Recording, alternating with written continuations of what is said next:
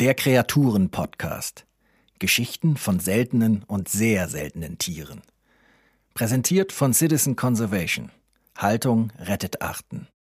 Heute Bodo Wartke, Musikkabarettist. Der Wangi Wangi Brillenvogel.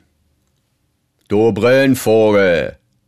Ein Name, der vielleicht einem schlachsigen Teenager mit Nickelbrille hinterhergerufen wird, der leicht geduckt über die Schulgänge schlurft und sich lieber im Hintergrund hält, um seinen natürlichen Feinden, den coolen Jungs also, möglichst geschickt auszuweichen.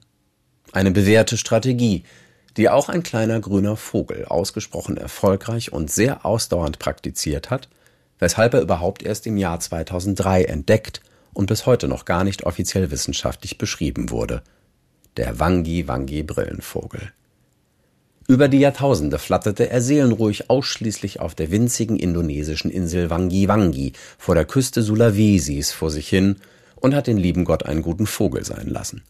30 Grad Lufttemperatur, 12 Stunden Sonne und das so gut wie jeden Tag. Was für ein Leben.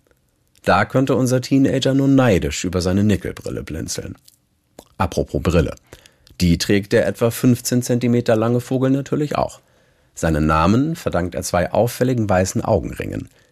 In Kombination mit dem hakenförmigen Schnabel verleiht ihm das ein regelrecht aristokratisches Aussehen. Vielleicht allerdings wäre statt der weißen eine rosarote Brille hilfreicher gewesen, denn die ungeschönte Wirklichkeit ist aus der Vogelperspektive ausgesprochen hässlich. Auch Menschen haben die Vorzüge von Wangi Wangi für sich entdeckt, die Insel zunehmend in Beschlag genommen und dabei den ursprünglich hier stehenden Wald weitgehend abgeholzt. Der Wangi Wangi Brillenvogel sieht aber nicht nur vornehm aus, er pflegt auch seine Extravaganzen. Anders als viele andere Vögel weigert er sich beharrlich, sich mit Modernismen wie Stromkabeln als Sitzwarte oder anderen menschlichen Wohnumfeldverbesserungen anzufreunden. Er besteht auf seinen Originalwald als einzig angemessenen Aufenthaltsort. Doch davon ist nicht mehr viel übrig. Um genau zu sein, davon ist nur noch ein jämmerlicher Rest von einem Quadratkilometer Fläche rund um die Landepiste des örtlichen Flughafens übrig. Vermutlich, weil kein Mensch dort wegen des Fluglärms hinziehen mochte. Hoch oben in den Bäumen krallen sich die Vögel nun ins letzte verbliebene Geäst.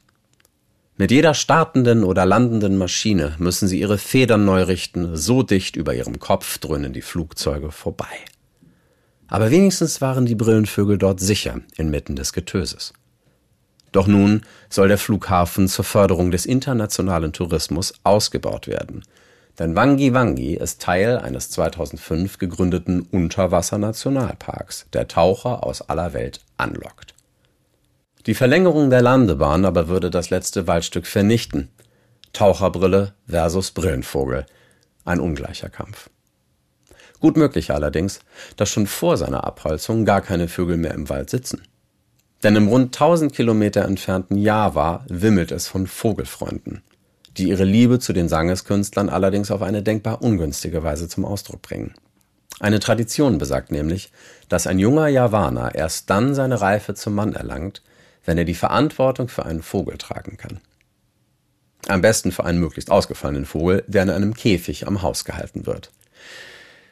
Leider beruht diese Liebe zum Vogel nicht auf Gegenseitigkeit. Die Tiere halten es meistens nicht lange aus unter diesen Bedingungen, sterben und werden flugs ersetzt, damit niemand in der Nachbarschaft misstrauisch wird ob des verdächtigen Schweigens.